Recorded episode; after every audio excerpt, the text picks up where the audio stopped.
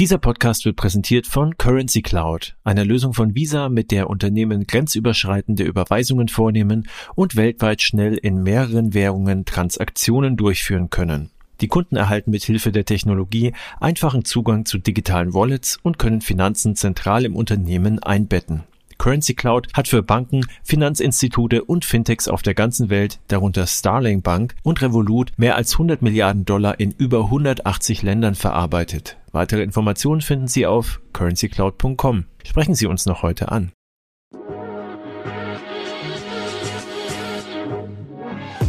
Payment and Banking, der Podcast aus der Mitte der Fin, Tech und Payment Branche mit eurem Host Sebastian Celada Ocampo. Herzlich willkommen zu einer neuen und interessanten Ausgabe des Payment and Banking Fintech Podcasts. Wir reden heute, wie der Name der Episode schon verrät, über künstliche Intelligenz und wir sprechen ja inzwischen inflationär über Artificial Intelligence, AI oder eben künstliche Intelligenz, KI. Gefühlt wird uns inzwischen jedes zweite Produkt schmackhafter gemacht, indem wir uns, indem uns Marketingabteilungen weismachen wollen, dass maschinelles Lernen in irgendeiner Art bei der Lösung unserer Probleme beteiligt ist. Es mag auch oft stimmen, aber eben nicht immer. Und wir wollen mit dieser Podcast-Episode ein bisschen tiefer in die Materie eintauchen und lernen, was KI kann und was KI eben nicht kann. Und dann wollen wir natürlich noch über viele weitere Dinge im Bereich AI sprechen. Das Spielfeld gibt, denke ich, mehr als genug her. Und da ich natürlich alles andere als ein KI-Experte bin, habe ich mir einen hochkarätigen Mann aus der Wissenschaft eingeladen, der uns auf den Stand der Dinge bringt, und zwar Martin Schmalz. Martin ist Professor für Finanzen und Wirtschaft an der University of Oxford und außerdem ist er Research Affiliate Center of Economic Policy Research in London sowie Research Member des European Corporate Governance Institute in Brüssel. Er hat einen Abschluss als Diplom-Ingenieur im Maschinenbau an der Universität Stuttgart und einen Master- und Doktortitel in Wirtschaftswissenschaften an der Princeton University in den USA. Er ist außerdem Co-Autor des 2019 erschienenen Buches The Business of Big Data, How to Create Lasting Value in the Age of AI. Und jetzt gerade unterrichtet er, also nicht jetzt gerade in dem Moment, aber momentan unterrichtet er an der University of Oxford Big Data und maschinelles Lernen im Finanzwesen. Seine Forschungsarbeiten wurden unter anderem im Journal of Finance, Journal of Financial Economics und Review of Financial Studies veröffentlicht, mit verschiedenen renommierten Preisen ausgezeichnet. Über ihn wurde unter anderem in den New York Times, Economist, Wall Street Journal und vielen anderen berichtet und er wurde zu Vorträgen von Regulierungsbehörden und politischen Entscheidungsträgern auf der ganzen Welt eingeladen, darunter das US-Justizministerium, der Rat der Wirtschaftsberater des Weißen Hauses, die Europäische Kommission, das Europäische Parlament, die OECD, verschiedene Zentralbanken sowie Universitäten in Amerika, Europa, Asien und Australien. So, nach dieser langen und überaus beeindruckenden Intro sage ich Hallo Martin, schön, dass du es in den Podcast mit uns geschafft hast. Vielen herzlichen Dank für die Einladung. Ja, und wie ist es eigentlich dazu gekommen, dass wir dich eingeladen haben? Ich habe mir eine Doku auf Arte angeschaut, die ist jetzt auch schon, glaube ich, drei Jahre alt. Und zwar äh, heißt die BlackRock, die unheimliche Macht eines Finanzkonzerns. Und da wurde unter anderem über deine Forschung berichtet zum Thema Common Ownership. Dafür hast du ja 2019 auch einen Award erhalten zu deiner Arbeit Anti-Competitive Effects of Common Ownership. Wir wollen ja heute eigentlich nicht darüber reden, sondern über AI, aber erzähl trotzdem mal kurz in einigen Sätzen, was es denn mit Common Ownership auf sich hat, weil ich das Thema auch super interessant finde. Ach ja, vielen Dank für das Interesse auch daran. Common Ownership ist ein, ein, Term, den wir dazu benutzt haben, um zu beschreiben, was passiert, wenn der gleiche Investor Beteiligungen an konkurrierenden Unternehmen hält. Es ist relativ einfach, sich vorzustellen, dass wenn Martin Eigentümer aller Firmen in der Industrie ist, naja, dann ist eben Martin ein Monopolist, ja, und er hat vielleicht eine Multi-Brand-Strategy am Laufen, aber auf jeden Fall herrscht kein ernsthafter Wettbewerb zwischen den Firmen. Und wenn äh, Sebastian und Martin jeweils 50 Prozent an allen Firmen halten, dann ändert sich eigentlich auch nichts dran, dass es keinen Wettbewerb gibt. Dann hat man eben ein Riesenmonopol mit zwei Shareholdern, die jeweils 50 Prozent halten. Nun, das, das Problem ist, dass man diese Logik weitertreiben kann. Weil wenn man zehn Shareholder hat, die jeweils 10 Prozent halten, ändert sich eigentlich immer noch nichts an der Logik, dass die Unternehmen keinen Anreiz dazu haben, ernsthaft in Wettbewerb miteinander zu treten Jedenfalls nicht, solange sie im Interesse ihrer Anteilseigner, ihrer Shareholder, ihrer Aktionäre handeln. Und ähm, das Ganze führt zu einem Paradox der Finanzökonomie. Das Paradox besteht darin, dass wenn die Aktionäre alle diversifiziert sind, so wie wir Finanzökonomen den Leuten das ja predigen, ja, dass dann irgendwie der Wettbewerb abhanden kommt. Und wie, wie ein berühmter Finanzökonom in Chicago mal sagte, Ökonomie, also Wirtschaft ohne Wettbewerb ist wie Religion ohne Gott. Das funktioniert einfach nicht. Nein. Also gewissermaßen hat unsere empirische Forschung eben gezeigt, dass an dieser theoretischen Überlegung scheinbar etwas was dran ist, ja. Und wir uns deshalb ziemlich ernsthafte Gedanken drüber machen wollen oder müssen, wie wir unsere, unser Wirtschaftssystem organisieren und ob es denn so eine super Idee ist, die großen diversifizierten Vermögensverwalter Anteile an allen Unternehmen inklusive den Konkurrenten halten zu lassen. Tja, und seit wir das gemacht haben, bin ich nicht mehr so beliebt bei den Finanzunternehmen oder jedenfalls, jedenfalls nicht bei den großen Vermögensverwaltern. Die haben dann irgendwann die Diskussion, die aus unserer Forschung herauskam, als explizit als Risiko für ihr Geschäftsmodell deklariert. Also die nehmen das ziemlich ernst und dementsprechend naja, haben sie uns dann auch ganz gut ernst angefahren, ja. Und äh, ja, das hat Arthur dann irgendwann aufgegriffen und eben über die Macht dieser Konzerne auch in der, in der Wissenschaft berichtet. Also für die, die äh, sich die Doku anschauen möchten, wir verlinken die natürlich in den Show Notes. Ist auf jeden Fall äh, mal wert, angeschaut zu werden. Dauert eine knappe Stunde. Also mich hat sehr unterhalten. Es sind sehr, sehr viele interessante Dinge dort gesagt worden. Aber es ist ja nur ein Teilbereich. Also einer deiner zwei Schwerpunkte, wenn ich das richtig im Kopf habe. Einmal deine Forschung zu eben Common Ownership und dann aber eben Artificial Intelligence im äh, Finanzbereich. Wie verhält sich das? Also jetzt im, im, im ist es 50-50? Kann man das überhaupt so trennen? Wie kommt es dazu? Das ist eine gute Frage. Der Hintergrund zu meiner Forschung zu AI-Themen ist tatsächlich vielleicht im Maschinenbau begründet. Ich habe Regelungstechnik äh, studiert und es stellt sich raus, dass viele der Konzepte oder der Methoden, die dort benutzt wurden, in ganz ähnlicher Weise eigentlich auch angewendet werden in AI oder maschinellem Lernen. Aber wie ich, wie ich dazu gekommen bin, das Buch zu schreiben, ist, dass ich involviert war mit einem Hedgefonds, einem Vermögensverwalter in, in Paris und verstehen musste, was die die Ingenieure dort eigentlich so treiben. Und wie jeder gute Professor, der ein neues Fachgebiet lernen möchte, habe ich entschlossen, dass die Methode dazu ist, ich unterrichte einfach einen Kurs drüber. Dann dann zwinge ich mich selbst dazu, erstmal was darüber zu lernen. Und das Wichtigste ist, dass die Studenten nicht rausfinden, dass ich auch nur einen Wissensvorsprung von zwei Wochen habe. Ja. Nein, also Spaß beiseite. Ich habe dann angefangen, maschinelles Lernen an der University of Michigan den Business-Studenten beizubringen, die mit Anwendungen im Asset Management und habe dann aber irgendwann festgestellt, dass eigentlich die Anwendungen ja viel breiter sind und insbesondere es eigentlich sinnvoller wäre, einen Kurs für alle MBAs zu machen. Nicht nur die, die im Finanzwesen interessiert sind, sondern auch die im quantitativen Marketing stecken oder einfach verstehen wollen, warum eigentlich die Amazons und Googles und Facebooks die Börsenwerte erzielen, die sie nun eben erzielen, warum Tesla so viel mehr wert ist als Volkswagen, selbst wenn Volkswagen mehr, mehr Autos baut. Und so habe ich mich dann in das Thema vertieft. Also das kam eigentlich mehr aus der praktischen Ecke und aus dem Unterrichten statt aus der Forschung. In der Forschung selbst wende ich die AI-Methoden an, aber dort ist es eigentlich mehr ein Mittel zum Zweck. Also wir haben viel Forschung, was die ganzen Berichte an die Börsenaufsicht automatisch ausliest. Und ich meine, offensichtlich sind das Machine Learning Methoden, die dort angewendet werden. Aber das ist weniger Forschung über AI als Forschung mit AI, die wir dort anwenden. Jetzt bist du ja ausgewiesener Experte und ich gehe mal davon aus, dass ähnlich wie ich jetzt auch eher wenige von unseren Zuhörern da auf deinem Niveau, auf deinem Level sind, was, was so die Wissenstiefe angeht. Deswegen möchte ich mal relativ niedrigschwellig einsteigen und ich nehme jetzt mal ein Zitat von Michael Jordan, ja, der hat gesagt, die Menschen sind verwirrt über die Bedeutung von KI in Diskussionen über Technologietrends, dass es eine Art intelligentes Denken in Computern gibt, das für den Fortschritt verantwortlich ist und das mit dem Menschen konkurriert, sagt er. Das haben wir nicht, aber die Leute reden so, als ob wir das hätten und das natürlich nicht Michael Jordan, der Basketballer, sondern Michael Irvin Jordan, US-amerikanischer Informatiker und einer der führenden Spezialisten im Bereich des maschinellen Lernens, ist Professor an der University of Berkeley in Kalifornien. Und davon ausgehend, Martin, wie würdest du denn maschinelles Lernen jemanden beschreiben, der bisher noch nie was davon gehört hat oder mehr oder weniger als Buzzword bloß, um da mal so einen Einstieg zu schaffen?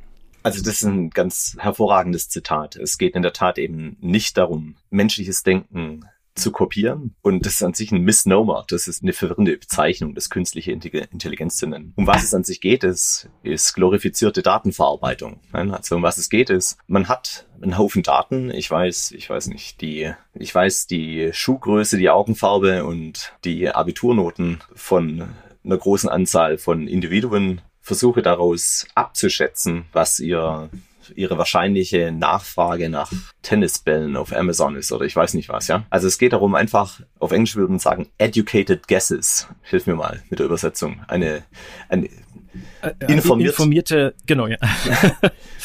in, in, informierte Guesses? Was ist ein Guess? Äh, ja, manchmal ist es schwierig, dass es einem einfällt. Ich, ich stehe gerade auf dem Stoff. Ähm, äh, äh, äh, also informiertes Raten sozusagen. Informiertes ja, also man, Raten. Ja, informiertes also nicht komplett ins Blaue, sondern, sondern mit Vorwissen sozusagen. Genau. Wir arbeiten uns langsam ran, ja. Wir arbeiten uns langsam ran, sehr schön, ja.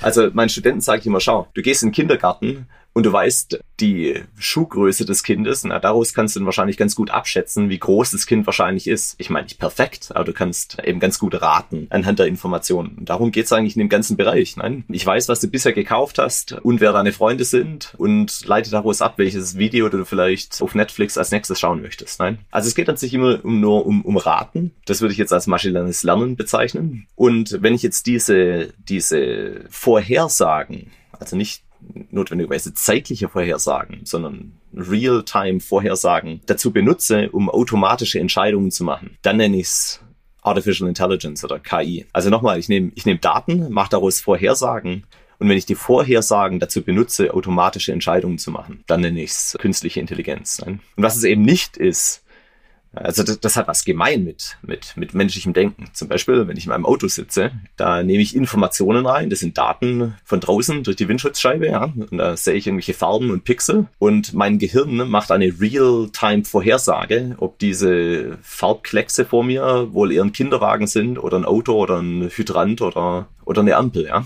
und benutzt dann diese Vorhersagen, um eine Entscheidung zu machen, bremsen oder nicht bremsen, wie auch immer. Und das ist jetzt ein Beispiel dafür, wo die künstliche Intelligenz tatsächlich das menschliche Verhalten gewisserweise abbildet, ja, aber in einem extrem engen in einem extrem engen Kontext, nein. Also wir würden ja jetzt nicht menschliches Denken auf die Fähigkeit, aus dem Fenster zu schauen, eine rote Ampel zu sehen, auf die Bremse drücken, reduzieren wollen. Aber das ist so das, das höchste der Gefühle, was KI bisher so hinbekommt. Und, und was ich eben meinen mein Business-Student näher bringen möchte, ist, Amazon ist nicht dadurch reich geworden, Jeff Bezos äh, ist nicht dadurch reich geworden, dass er hunderttausende Menschen und deren Fähigkeiten ersetzt hat, sondern er ist dadurch reich geworden, dass er halt einen Haufen Daten drüber gesammelt hat, was Leute denn eigentlich gerne so einkaufen und ihnen dann andere Vorhersagen macht, ein super Logistiksystem aufgebaut hat. Also das Ganze ist viel bodenständiger und, und gewissermaßen schmutziger als diese Vorstellung, dass wir jetzt einfach Menschen ersetzen mit Computern, die so denken wie Menschen. Das ist überhaupt nicht das, was es, was es ist, sondern es ist einfach viel schnellere Datenverarbeitung mit großen Mengen an, an Daten, die Menschen einfach nicht so schnell verarbeiten können. Also viel langweiliger aber in der Langeweile steckt ein Haufen Geld. Und äh, ich denke, wenn, wenn das das Takeaway ist, der Top-Manager und der, der Zuhörer hier, dann haben wir schon viel gewonnen. Ja. Es geht nicht um Ersetzen künstliche Intelligenz, sondern um Ergänzen der menschlichen Intelligenz.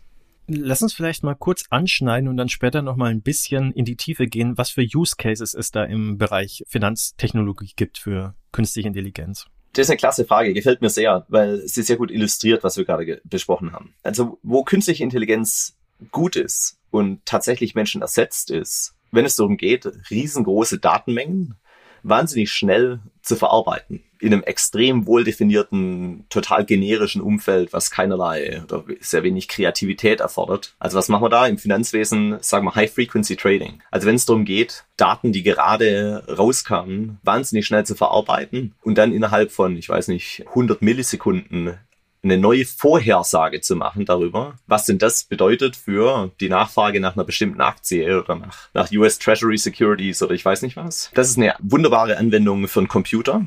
Ja, er fordert kein out-of-the-box kreatives Denken, sondern einfach nur raw Computing Power. Ja. Während ein Asset Manager, der Global Macro Langzeitstrategien entwirft und sich Gedanken darüber macht, was eigentlich die Implikationen sind von Krieg zwischen USA und China auf den Preis von amerikanischen Schuldverschreibungen. Ein Umfeld, da kann ein Computer einem Mensch überhaupt nicht das Wasser reichen, weil es ist noch nie passiert. Also ein Umfeld, in dem es keine Daten gibt, oder nur sehr begrenzt Daten gibt, um Vorhersagen zu machen. Da steht der Computer auf dem Schlauch. Da kommen die Menschen rein, die haben eine Form von Intelligenz, die eben vom Computer nicht in der Form nachgebildet werden kann. Die sagen sich, na ja, da schauen wir uns mal die Kriege in der Vergangenheit an, schauen, welche Parallelen es gibt, welche Parallelen davon wir wirklich als Parallelen zur Gegenwart sehen, machen ein bisschen Theorie dazu. Ökonomische Theorie macht auch kein Computer. Es ist auch noch recht weit davon entfernt, ja? Extrem also, weit davon entfernt, ja. ja. Das ist jetzt ein Bereich, da, da kann der Computer und Mensch kein Wasser reichen. Das Spannende ist jetzt der Bereich zwischendrin und Bereiche, in denen das menschliche Denken und das Computerdenken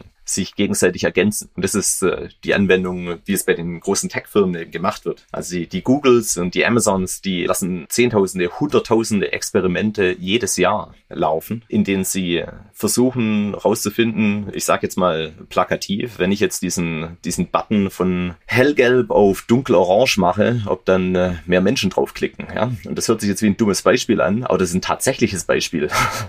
das ist ein tatsächliches Beispiel von meiner tatsächlich bei Google arbeitenden ehemaligen Studentin. Die sitzen da, überlegen sich, wie man so ein Experiment designt, um rauszufinden, was effektiv ist, um die Aufmerksamkeit der Leute zu lenken, um äh, Kaufverhalten zu beeinflussen und so weiter. So, der Trick ist jetzt folgender. Es sind Menschen, die diese Experimente designen. Kein Computer sitzt da und denkt darüber nach, wie man denn ein Experiment designen muss, um kausale Zusammenhänge rauszufinden, sondern das sind PhD-Ökonomen, das sind meine Kollegen, die aus den besten Unis der Welt weggeheiert werden. Amazon hat inzwischen das größte Economics Department von allen Unis. Das ist jetzt kein Witz, ja. Also hunderte PhD-Economists, die ihr Leben mit extrem langweiliger Nachfrageschätzung verbracht haben. Und plötzlich ist es relevant, weil sie eben rausfinden, ups, dieses Buch hat seit, es, seit du es in den Warenkorb gelegt hast, äh, seinen Preis um 23 Cent erhöht. Naja, irgendjemand sitzt dahinter und schätzt ab, äh, wie diese Preiserhöhung dein Nachfrageverhalten beeinflusst oder eben nicht.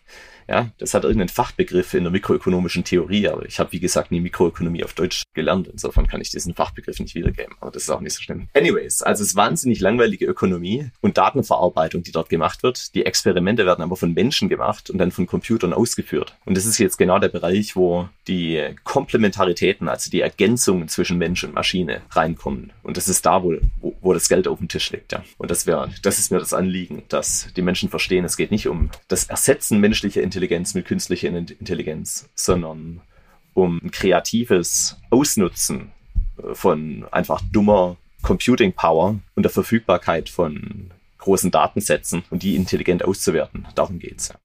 Jetzt hast du ja sehr gut eingeführt, also in diese GAFA-Unternehmen, Google, Apple, Amazon, Facebook. Und da wir ja vorher schon über BlackRock gesprochen haben, ähm, möchte ich da mal ganz schnell auch den Dreh wieder zu BlackRock finden. Und zwar haben die ja, und da möchte ich dich jetzt ganz bewusst fragen, also ist es eine KI so, wie, wie du KI verstehst oder eben nicht? Und wie funktioniert das Ganze, soweit du das beurteilen kannst? Und zwar haben die Aladdin, das ist ein Akronym für Asset Liability and Debt and Derivative Investment Network. Und das ist ein Datenanalyse-System für die Risikomanagement-Plattform von eben BlackRock. Magst du mal erklären, was die macht? Das kannst du bestimmt besser als ich und was daran das Interessante ist.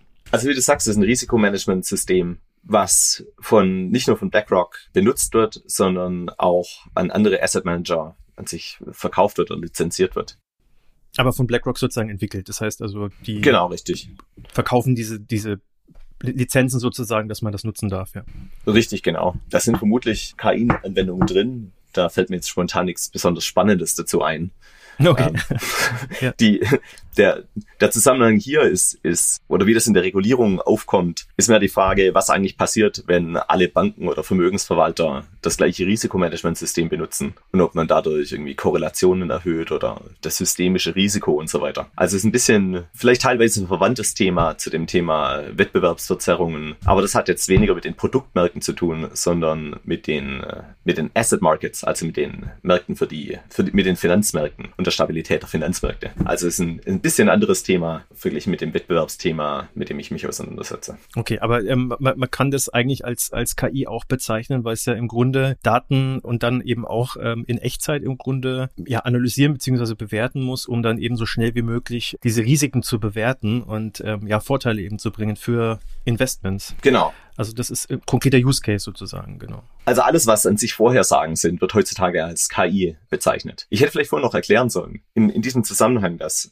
wenn mir so zuhört und sagt, wait, man macht Daten und entwickelt daraus eine Vorhersage. Das haben wir doch seit ungefähr 100 Jahren gemacht. Nein, das nennt sich Regressionsanalyse. Habe ich doch mal im Grundstudium in VWL gelernt, ja. Und wer das denkt, hätte recht. Es gibt an sich keinen fundamentalen Unterschied zwischen einer Regressionsanalyse und maschinellem Lernen in diesem Zusammenhang. Der große Unterschied ist nur eine mathematische Feinheit, was eigentlich der Computer so minimiert. Also in der Regressionsanalyse sage ich immer, na, das ist ein Scatterplot, nein, das ist so eine Punktwolke und da zieht eben eine Linie durch und die Linie geht so ungefähr durch die Mitte der Punktwolke durch. Ja? Kann sich jeder hier so vorstellen vor dem geistigen Auge. Ja gut, was der Computer hier minimiert, ist so der Abstand zwischen den Punkten und der Linie, die man durchzieht. Ja? Das ist, was mathematisch abläuft. Das ist eine Regressionsanalyse. Naja, und wenn man dem Computer sagt, er soll was anderes minimieren, also nicht nur den Abstand zwischen der Linie und den Punkten, sondern irgendwie auch, äh, hat vielleicht eine Präferenz dafür, eine flache Linie und, oder eine steile Linie zu ziehen, dann nennt man es maschinelles Lernen. Also das ist ein, ein wahnsinnig subtiler mathematischer Unterschied, der aber extrem starke Konsequenzen hat. Zum einen, weil er viel mehr Rechenleistung fordert, um den Algorithmus laufen zu lassen. Und das ist der Grund, warum AI jetzt in den letzten zehn Jahren abgehoben hat und davor eigentlich nicht da war. Diese Machine, Machine Learning Methoden, die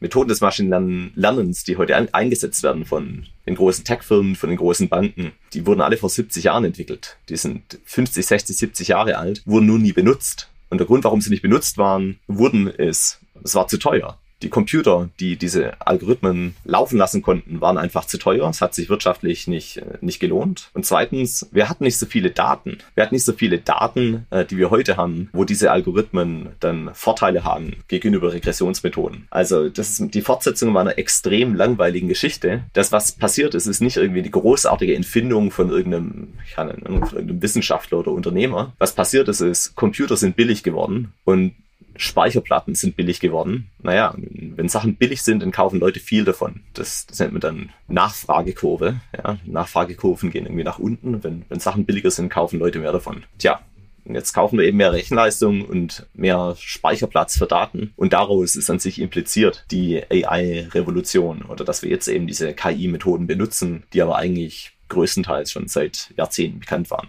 Also ich, ich überzeichne das hier ein bisschen. Natürlich gibt es neue Methoden. Jetzt die ganzen effekterhaschenden Erfolge wie Computer jetzt die Menschen im Schachspielen und in Go-Spielen besiegen und so. Also das hat schon was mit neuen Algorithmen zu tun. Nur wenn ich meine Studenten, die dann äh, bei JP Morgan arbeiten und, und Vorhersage, Vorhersagemodelle bauen bezüglich, ob eine Kreditkartentransaktion wahrscheinlich legitim war oder eben nicht. Ja, das ist eine Vorhersage. Frage ich dann, welche Methoden benutzt ihr denn von diesen ganzen neuen Methoden? Das heißt, ja, hauptsächlich eigentlich Regressions, Regressionsanalysen und Lasso, was so die der total Standard aller Machine Learning Methoden ist. Also die Message ist einfach, es ist wahnsinnig lang, langweilig. Das sind ein paar langweilige PhD-Volkswirte, die da sitzen und Computerdaten verarbeiten lassen. Und es ist genau die Message, die durchdringen sollte. Es geht um die Daten und langweilige Methoden und nicht um irgendwie darüber, ob jetzt die Computer bald die, die Menschheit beherrschen oder irgendwelche anderen, naja, spannenden Geschichten, die man so in der Zeitung lesen kann.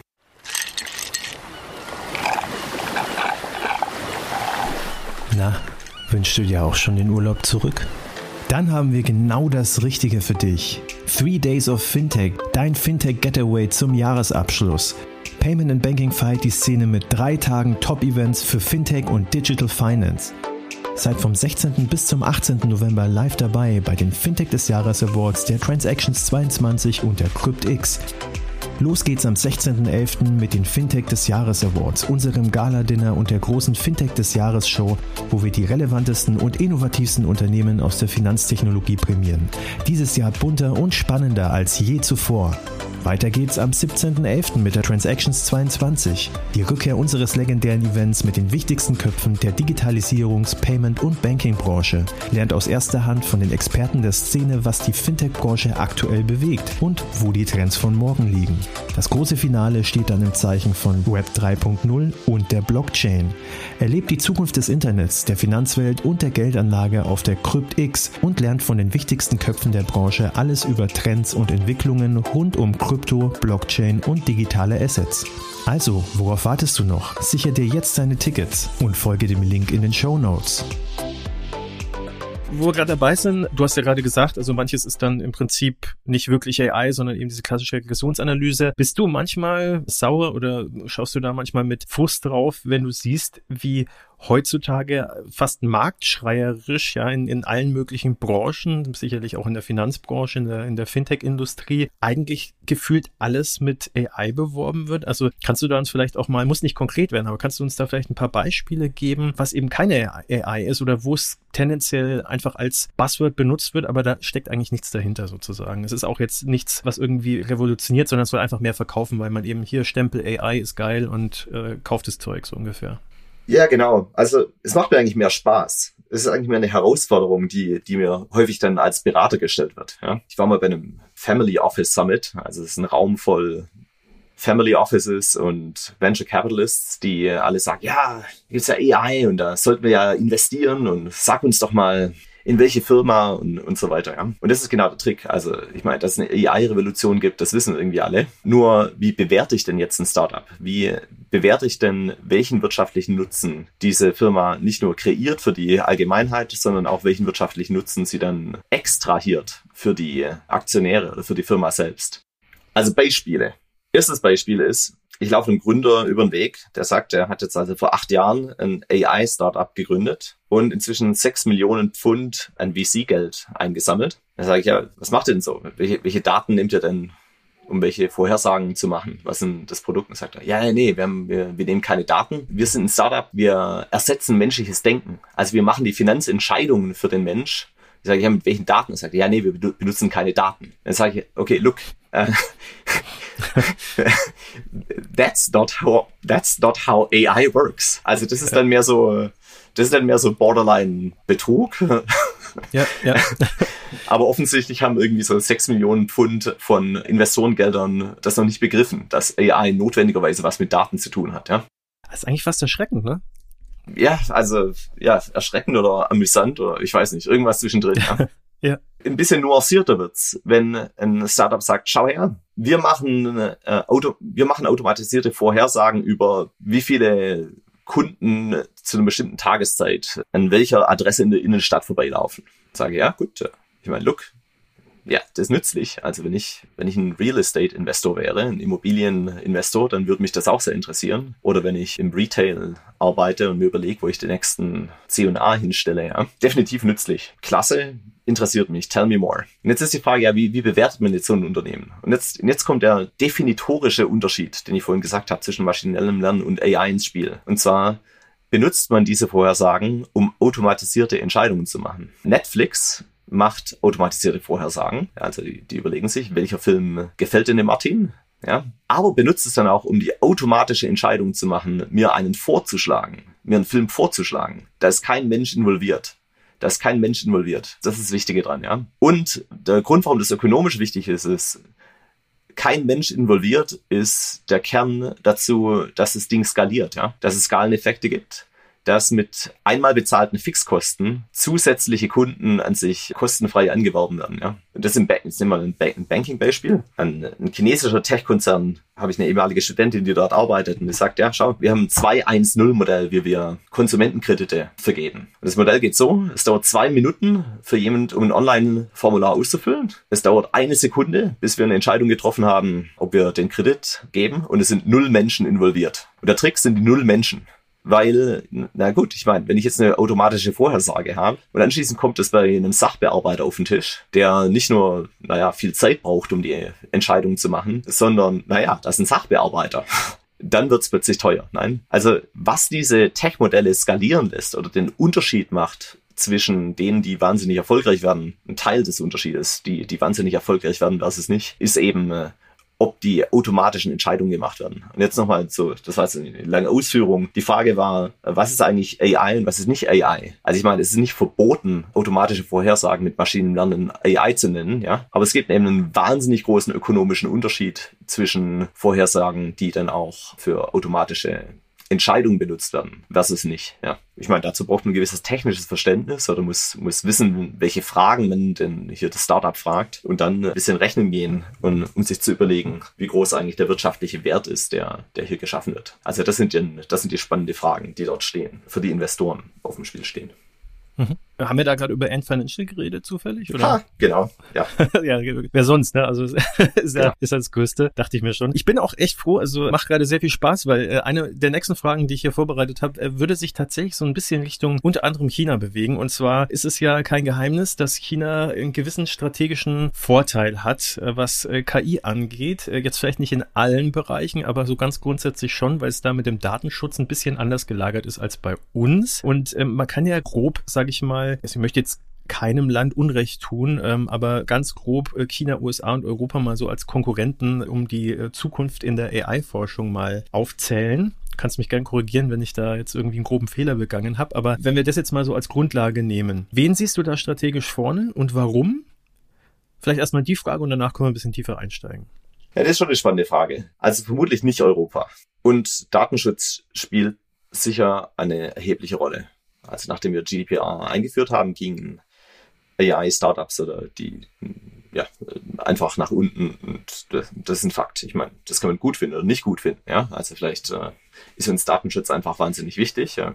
Das wollen wir hier nicht debattieren, sondern das spielt eine richtige Rolle. Die billige Verfügbarkeit von Daten ist, ist ein wichtiger Schritt. Dann habe ich erklärt, dass riesengroße Datensätze zu haben und Skaleneffekte zu erzielen ein wichtiger ökonomischer Faktor ist. Naja, und China hat da einen ziemlich großen Vorteil. Ne? Das muss man nicht weiter erklären. Unter anderem auch wegen der großen Bevölkerung. Ne? Man hat sehr viele Unter anderem, Daten. genau. Ja. Ganz genau. einfach, unter anderem wegen der großen Bevölkerung. Dann sind sie einfach technologisch voraus. In also jetzt nicht, was irgendwie Hightech AI-Forschung mit den letzten Algorithmen angeht. Das sind die USA vorne, ist klar. Das ist noch so. Aber was die Breite der Forschung angeht, also so Anzahl Forschungspapiere, die produziert werden, hat China ganz klar die USA geholt. Also ich will das jetzt nicht überbewerten, weil wie gesagt, also ich meine, Anzahl Forschungspapiere ist jetzt nicht notwendigerweise ein, ein Kriterium von Qualität. Aber die Breite davon ist einfach, ist einfach beeindruckend. Dann hast du gesagt, naja, es gibt weniger Datenschutz, es ist definitiv so. Es gibt auch weniger Wettbewerbsbeschränkungen. Also die Idee, dass man jetzt Übernahmen im Tech-Sektor reguliert, die ist jetzt ziemlich neu in China. Also da ist offensichtlich vor eineinhalb Jahren mal was passiert. Und die Gründer der Tech-Konzerne sind dann vom Erdboden äh, verschwunden für ein paar Wochen. Ja. Also da ist was passiert. Die Regulierer haben dann auch Richtlinien rausgegeben, die unter anderem solche Sachen sagen wie, übrigens Preisdiskriminierung ist verboten. Sagst du, what? Preisdiskriminierung ist verboten. Ich dachte, das sei der ganze, ich dachte, das sei der ganze Hintergrund ich, dieses, äh, dieses Modells. Und dann steht so eine Fußnote drin, außer das Geschäftsmodell erfordert es. Ja? Und dann fragt man sich halt so, okay, look, äh, puh, ich meine, es ist, äh, puh, das wird ein bisschen schwammig zu interpretieren, ja. Und ich meine, das, das ist jetzt ein Statement natürlich über das politische System, dass ex ante es überhaupt nicht klar ist, was es eigentlich legal ist und was illegal ist. Aber der Approach war halt, wir lassen jetzt erstmal alles passieren und ex post, wenn die ganzen Daten verfügbar sind, dann überlegt sich die Regierung, welche Teile davon sie sich jetzt einheimst. Und das ist natürlich auch ganz praktisch, nein? Also wenn ich die Bevölkerung überwachen möchte und an jeder Straßenecke eine Kamera habe, wenn ich das natürlich mit den Daten der Tech-Konzerne merchen kann oder die dir zu nutzen kann, ist natürlich wahnsinnig nützlich, ja, was Gesichtserkennung angeht und diese ganzen Technologien. An der Stelle vielleicht noch kurz eingeworfen, also China hat mit bei weitem das größte Verhältnis Relation Überwachungskameras zu Bevölkerung weltweit. Ja, also wenn man sich eine Rangliste anschaut, das sind die ganzen chinesischen Städte vorne und dann eine in Europa und die heißt London. Also London ist da auch ganz dick dabei. Hm. Ich wollte es gerade sagen, ja, stimmt. Und, ja. Also schau, jetzt ist die Sache die, wenn ich, wenn ich mit meinen chinesischen Freunden darüber spreche, auch die, die in der Branche tätig sind, sage ich, sag mal, macht ihr euch keine, keine Sorgen über den Datenschutz? Und dann sagen sie, look, ja doch schon, aber ich meine, äh, es gibt an sich keine Alternative. Nein? Also wenn du in der modernen Gesellschaft überleben willst dort, dann musst du mit Gesichtserkennung funktionieren, ansonsten kommst du auf kein Flugzeug mehr rein, weil ich meine, Boarding Passes sind, sind von gestern dort, ja. Und es wird natürlich auch alles viel einfacher. Ich bezahle mit dem, mit meiner Facial Recognition, ich mache meinen Boarding Pass damit, ich meine, es ist ja wahnsinnig nützlich. Es ist einfach viel viel fortgeschrittener dort. Europa hat mal beschlossen, dass sie in diese Richtung nicht fortschreiten wollen. Ja, aber ich denke, das beantwortet schon klar die, die Frage, wer da vorne ist in dieser, in dieser Reise, zumindest zwischen Europa und Asien. Technologisch hat, hat Amerika definitiv noch Vorteile, aber dort ist die Debatte ja zwischen den Politikern und den, den privaten Firmen. In Amerika sind die, scheint die Bevölkerung mehr Vertrauen in private Unternehmen zu haben als in die Regierung. Und das ist vielleicht verglichen mit China ein Unterschied, ja. Du suchst nach einem besonderen Weihnachtsgeschenk für deine Mitarbeitenden und GeschäftspartnerInnen? Wir haben eine Empfehlung, von der wir selbst begeistert sind. Sondermoment entwickelt Icebreaker-Fragespiele für Teams, die inspirierende Gespräche fördern und Teamzusammenhalt stärken. Und das auf Deutsch und auf Englisch. Erfahre mehr auf sondermoment.com/teams und sichere dir jetzt mit dem Code PAB22 satte 20% Rabatt. Damit sorgst du sicher für eine Überraschung und überzeugst mit einem Geschenk, das garantiert nicht 0815, sondern bedeutsam ist. Sondermoment.com/teams. Ich finde, also hat jetzt nichts mit Fintechs zu tun, aber ein Unterschied zwischen den USA in, in einem bestimmten Bereich und China von der Herangehensweise, kann man jetzt natürlich jetzt nicht verallgemeinern, aber äh, finde ich ganz interessant und zwar bei autonom fahrenden Autos. Äh, da ist es in den, bei den meisten äh, Unternehmen in den USA, soweit ich weiß, so, dass sie äh, unter anderem auf teure Hardware setzen. Ja, also äh, LiDAR-Sensoren, die können dann sozusagen den Abstand erkennen zu den Objekten, die vor dem Auto fahren und ist sozusagen eine hardware-gestützte Erkennung der Umgebung sozusagen. Und in China ist, ist ja jetzt gerade in Shenzhen sind die autonomen Taxen live gegangen. Ja, also da fängt es jetzt an. In, in San Francisco, in den USA ja auch jetzt. Ich glaube sogar entweder Anfang dieses Jahres oder irgendwann letztes Jahr. Auf jeden Fall auch nicht so lange her. Aber in China ist es so, die haben tatsächlich Webcams von Logitech als Hardware benutzt. Ja, also keine teuren LiDAR-Sensoren und haben die dann aber sozusagen über eine Software, äh, durch eine Software gejagt, die dann eben sozusagen das Erkennen übernimmt. Also dann in dem Fall dann eben KI, stärker mit KI gestützt, weniger mit ja, Sensorik äh, pur. Fand ich ganz interessant. Und das ist vielleicht so ein bisschen das, was du vorhin auch beschrieben hast, dass da einfach vielleicht die Bereitschaft mehr da ist, äh, breiter irgendwie KI einzusetzen äh, und vielleicht auch bei, bei Use Cases, die woanders vielleicht eben noch nicht mit KI versucht werden zu, zu lösen. Ja, richtig. Also es ist einfach ein bisschen mehr Brute Force, ja. Und also die Bereitschaft der Bevölkerung, wollte ich noch sagen, ist nicht notwendigerweise ein Unterschied in Präferenzen, dass denen einfach Datenschutz weniger wichtig ist, sondern die Apps dort sind auch einfach viel nützlicher. Also was man dort mit einer, mit einer Super-App machen kann, äh, von äh, sich in die Warteschlange beim Doktor stellen, Gesundheitsversicherung einkaufen, Zugticket lösen, Fahrrad ausleihen, äh, nebenher noch die Bankverbindung checken. Und das alles in einer App. Das ist einfach viel nützlicher als das, was in den westlichen Apps es denn so, so gibt. Und an sich sind die ganzen amerikanischen Tech-Firmen sind eigentlich eigentlich so ein, so ein billiger Abklatsch von dem, was vor fünf Jahren in China passiert ist. Also zum Beispiel Facebooks Initiative, dass sie jetzt noch Payment-Systeme in ihr Social Network einbauen. Ich meine, das ist alles dort schon viel früher passiert. Und ja, also es ist einfach, dass die Anwendungen viel nützlicher sind und schon allein deswegen es einfach viel schwieriger ist, sich da rauszuhalten oder nicht, da nicht mitzumachen. Das erinnert mich immer an 2007. 2007 bin ich in die USA gegangen, um dort zu studieren, hatte ein Angebot gerade aus Stanford bekommen und bin dort zum Visiting Day gegangen, ja. Und da haben die Amerikaner gerade eingeführt, dass alle Einreisenden ihre Fingerabdrücke hinterlassen müssen. Und ich kann mich äh, sehr stark daran erinnern, welche öffentliche Debatte das in Deutschland ausgelöst hat und Aufrufe zum Boykott und wir gehen jetzt einfach nicht mehr nach Amerika. Und mein Punkt ist folgender, ich sage, look, ich meine, ein halbes Jahr später, ich habe jetzt deshalb jetzt nicht meine Promotionsstelle in Princeton Listen aufgegeben, ja. Und ein halbes Jahr später hat kein Mensch mehr darüber gesprochen und es war eben breit akzeptiert. Also gewissermaßen ist, ist die Message, dass es ist wahnsinnig schwer, sich diesem technologischen Fortschritt entgegenzustellen, dieser Welle, die da auf uns zurollt. Und wenn eben die gesamte Gesellschaft diese Technologien akzeptiert und eben kein Mensch mehr mit Bargeld bezahlt, was ich meine,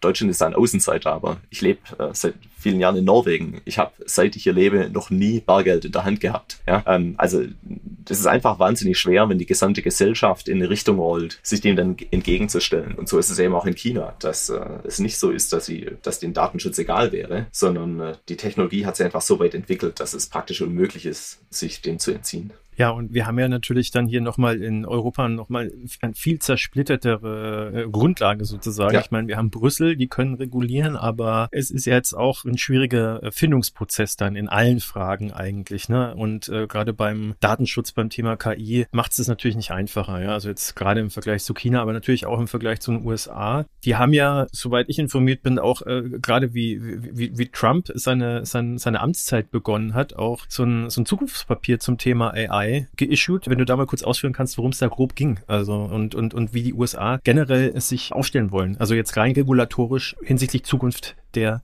künstlichen Intelligenz. Ich denke, das ist ein zu großes Thema, um es in aller Breite zu behandeln. Also greife nur ein Thema raus. Nehmen wir ein Thema, was Diskriminierung ist. Ein großes Thema im Westen, in den USA insbesondere, in England, ist, wie Algorithmen Diskriminierung vorantreiben, oft ungewollt. Ich hatte es vorhin erwähnt, Preisdiskriminierung ist eine Form von Preisdiskriminierung. Ökonomen sagen, es ist doch klasse, ich äh, verkaufe das gleiche Produkt zu unterschiedlichen Preisen an verschiedene Menschen. Der eine will 15 Euro bezahlen, der andere ist nur bereit, 12 Euro zu bezahlen. Naja, verkaufe ich eben den einen für 15 Euro, für den anderen für 12. Ist besser als beiden was für 12 zu verkaufen. Nein, sagt sich der Ökonom. Das Problem ist nur, wenn ein Anwalt mit im Raum steht und hört, wie, hast du gerade Diskriminierung gesagt? Und was sind die Charakteristika, die du benutzt hast, um diese Diskriminierung vorzunehmen? War da zum Beispiel die Hautfarbe dabei? Oder das Geschlecht oder das Alter? Ja? Jetzt gibt es eben verschiedene Domänen, in denen Diskriminierung legal ist und andere, in denen es illegal ist. Also ich kann zum Beispiel nicht einen Hauskredit zu unterschiedlichen Konditionen vergeben an äh, dunkelhäutige oder hellhäutige Amerikaner. Ja? Nur wenn ich eben automatisch meine Kreditentscheidung mache, wer verhindert denn jetzt genau, dass der Algorithmus mit den Daten, mit denen er trainiert wurde, nicht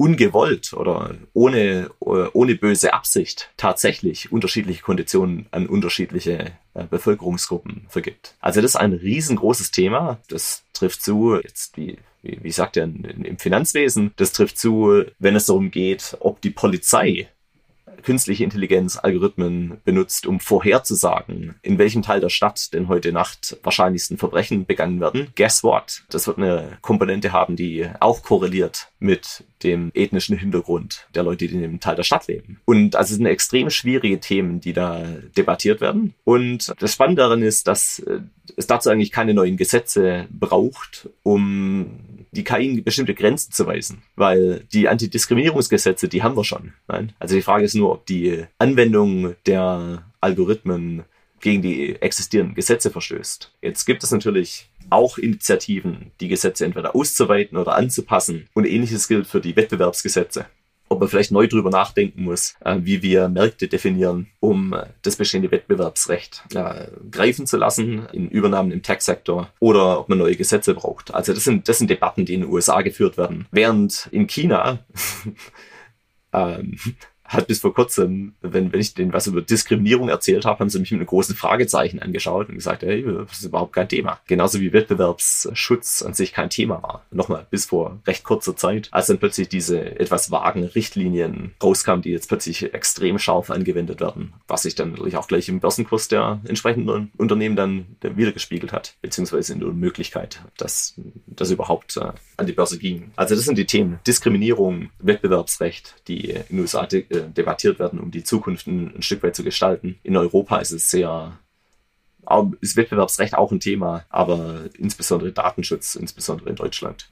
Und das Spannende ist jetzt, dass diese ganzen Themen miteinander verwandt sind. Also das Bundeskartellamt war ein weltweiter Pionier, indem sie Facebook mal untersagt hat, die Daten von Facebook, Instagram und WhatsApp zu mergen und damit diese ganzen Skaleneffekte an sich zu heben, was, was der ökonomische Hintergrund zwischen der ganzen, hinter den ganzen Akquisitionen war. Und äh, das Argument war, dass die Kunden, den Kunden ihre Privatsphäre wichtig ist und Facebook als Monopolist diese Privatsphäre nicht, nicht hinreichend schützt. Und das Recht, was sie dazu benutzt haben, war das Wettbewerbsrecht. Sie haben gesagt, schau, ein Monopolist zu sein verstößt nicht gegen das Wettbewerbsrecht, aber eine monopolisierende Stellung zu missbrauchen tut es. Ihr kümmert euch nicht genug um, um, um die Privatsphäre der Kunden und dadurch benutzen wir jetzt das Wettbewerbsrecht, um an sich eine, eine, Privatsphäre, die Privatsphäre stärker zu schützen. Lange Rede, kurzer Sinn. Die, die Sache ist, dass die verschiedenen äh, Teile des Rechts ineinander greifen und oft dann miteinander verbandelt werden. Und das sind die Themen, die im Westen debattiert werden und in China viel weniger. In, in China ist es einfach eine Frage der Politik politischen Ökonomie und der politischen Macht viel mehr als eine Gestaltung im westlichen Sinne. Wo wir bei Europa sind, also wie siehst du Europa, also wie, wie es aufgestellt ist, grundsätzlich hast du ja gerade dargelegt. Findest du, dass die Diskussion in Europa und auch in Deutschland richtig geführt wird, dass sie intensiv genug geführt wird? Oder ähm, hast du den Eindruck, dass äh, da sozusagen die USA sich mehr Gedanken drüber machen, was man mit KI machen kann? Also sich da wirklich mit der Zukunft auch politisch und regulatorisch sinnvoller auseinandersetzen? Ist da, wird da genug gemacht in Europa? Und was ist die Rolle von Deutschland? Siehst du die eher als Bremse, eher als Treiber? ich denke, das Hauptproblem in Deutschland ist, dass wir nicht die Kapazität haben in der Wissenschaft in der Ausbildung, um überhaupt die Kompetenz zu haben, in dieser Liga mitzuspielen. Nein. Also meine Hauptsorge ist da weniger, dass wir, dass zu viel damit gemacht wird, als dass wir es überhaupt nicht machen.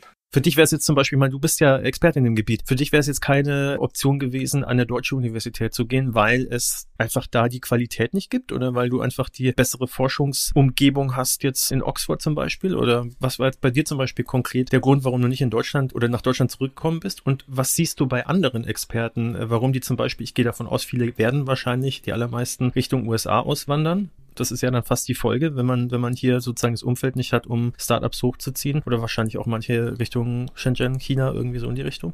Ja, ich meine, das, das ist auch ein breites Thema und ich denke, die Antwort ist auch breiter als auf AI fokussiert. Also in der Finanzforschung wäre die Antwort eine, eine ganz ähnliche. Viele deutsche Top-Forscher sind eben in den USA. Die werden dort viel besser bezahlt, haben ein viel besseres Forschungsumfeld. Und dann gibt es ein paar, die aus privaten Gründen zurückkommen. Ja? Aber die Dichte der Forscher ist einfach viel geringer in Kontinentaleuropa als in, als in den USA. Und die Gehälter dementsprechend auch viel geringer. Also es ist einfach viel weniger attraktiv von reinen, aus einer reinen Forschungsperspektive. Meine, es gibt äh, sehr gute private Gründe, in Europa leben zu wollen. Ja? Aber aus einer reinen Forschungssicht ist klar, dass die USA viel attraktiver sind und ich denke auf in der vorhersagbaren Zukunft äh, auch bleiben werden. Und ja, dieser Logik konnte ich mich bislang nicht entziehen, aber wer weiß, vielleicht, vielleicht wird es ja irgendwann mal was. Ich will das auch gar nicht zu sehr vertiefen, weil es wahrscheinlich auch locker einen eigenen Podcast füllen könnte. Aber ganz, ganz grob, wenn du es versuchst, mal zusammenzudampfen, was glaubst du, was man machen könnte? Liegt es eher daran, keine Ahnung, dass, dass, dass die Steuerbedingungen attraktiver sind, dass die Fördergelder besser sind in den USA? Oder siehst du es dann tatsächlich eher wirklich tatsächlich in der, in der, in der Forschung der Wissenschaft selber, also an den Hochschulen, wenn man da ansetzt und da eben für bessere Bedingungen sorgt? Oder sind es dann eher, du hast es vorhin angedeutet, die großen Tech-Unternehmen, die dann letztlich die Treiber sind, weil sie sich die ganzen Leute holen und dann da natürlich sehr viel äh, Forschung in den Forschungs- und Entwicklungszentren der jeweiligen Mega-Unternehmen passiert. Also es sind viele verzahnte Themen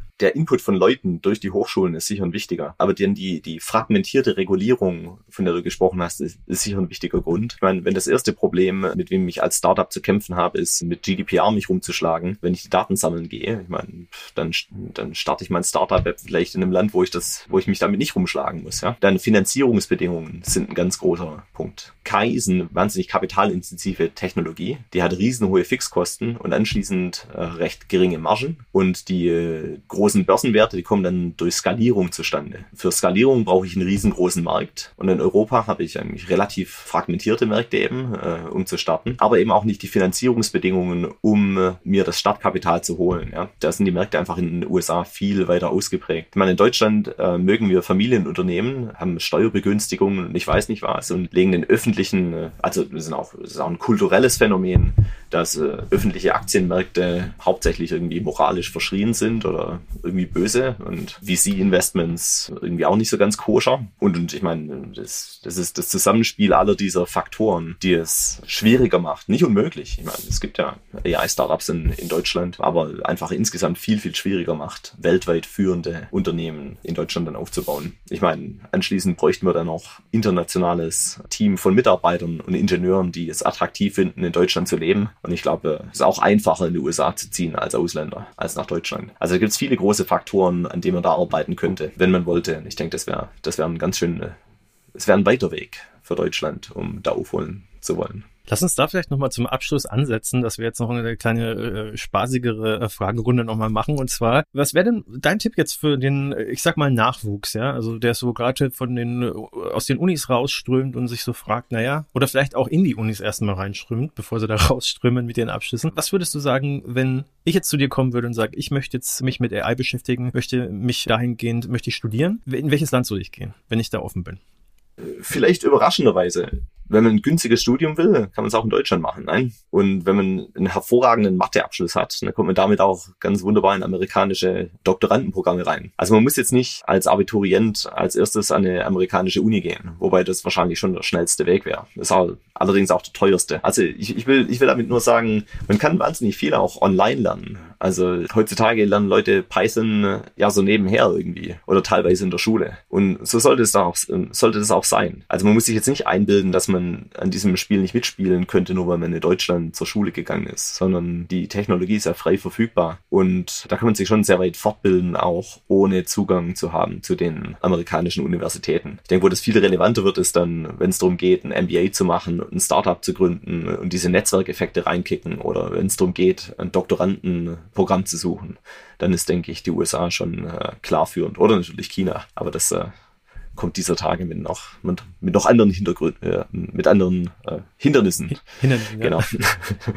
ja, Entschuldigung, ich dachte, mir, mir war nicht bewusst, mir war immer bewusst, dass ich nicht richtig Deutsch sprechen kann, aber wie schwierig, wie schwierig es ist, ähm, auf, von Englisch auf Deutsch wieder zu wechseln, das äh, hatte ich jetzt doch unterschätzt.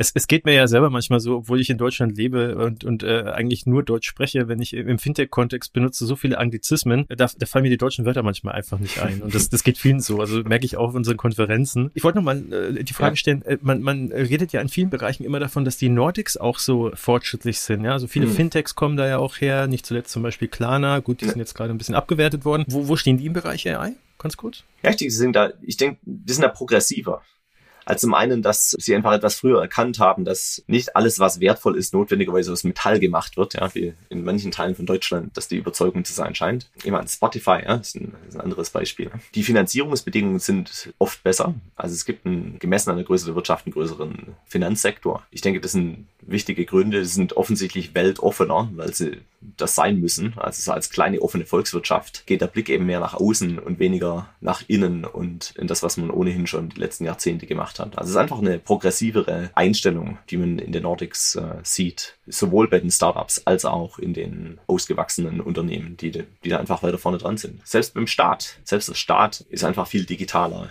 unterwegs, als man das aus Deutschland gewohnt ist. Ja, also es ist vielleicht auch wirklich so ein, so ein, so ein Mindset, den, der in manchen Nationen dann äh, äh, generell auch so zu, zu herrschen scheint. Ne? Also ja. so, so gerade dieses internationale, diesen Appeal, der da, also ich, ich muss jetzt lügen, aber Spotify ist ja auch schwedisch, ne? Klar, Spotify ja. schwedisch. Dann ist jetzt ein blöder Vergleich, ne? aber dann haben die auch viele international erfolgreiche, historisch gesehen international erfolgreiche Popkünstler. Ja. Also da ist der Blick, glaube ich, ein ganz anderer, so in die Welt raus ganz genau, teilweise. Und dann versucht man eben direkt sich auf der großen Bühne zu präsentieren. Ganz genau. Abschlussfrage, weil wir mhm. jetzt zum, zum Ende des Podcasts kommen. Siehst du denn irgendwo einen Disruptive Player oder vielleicht sogar schon ein potenzielles Unicorn im AI-Bereich, den man im Auge behalten sollte? Ah, das ist jetzt, das ist jetzt zu sexy für mich. Ähm, ich meine, ähm, ich bin jetzt, das ist jetzt die Versuchung, die ganzen Startups meiner Studenten aus Oxford zu präsentieren, die alle wahnsinnig spannende Sachen machen, aber die sind dann, da fühle ich mich zu befangen, um, um, um hier starke Statements abzugeben. Okay. Der, ja, da, da will ich mich zurückhalten. Da fühle ich mich sonst zu befangen und zu wenig neutral. Okay, aber du, du kannst mir ja vielleicht im Nachhinein eine Mail schicken, wo, wo du mal so, so ein paar Bullet Points machst und dann behalten wir die mal im Auge und dann packen wir sie in den nächsten Jahren aus, ja, das wär, Das wäre das wär lustig, ja. Ja. Cool. Ja, Martin, es war äh, super spannend. Wir sind auch mit der Stunde ganz gut hingekommen und ich glaube, wir haben auch viel gelernt, was eben KI ist, was es nicht ist und äh, was da so alles regulatorisch äh, ja, an, an Rahmenbedingungen sich auch entwickelt. Ich würde mich freuen, wenn wir vielleicht auch in Zukunft mal wieder zusammen sprechen können. Entweder dann sozusagen einen Fortsetzungspodcast zum Thema KI machen oder eben auch ähm, über dein zweites Steckenpferd reden und zwar Common Ownership. Ja, super. Hat mir auch viel Spaß gemacht. Vielen Dank. Hat mir Freude gemacht. Danke, dass ich hier sein durfte. Cool, dann bedanke ich mich. Auch danke an euch äh, fürs Zuhören und dann äh, hoffe ich, dass ihr auch beim nächsten Mal einschaltet. Und falls ihr es noch nicht gemacht habt, abonniert uns auf eurer Lieblings-Podcast-Plattform. Bis zum nächsten Mal. Macht's gut. Ciao.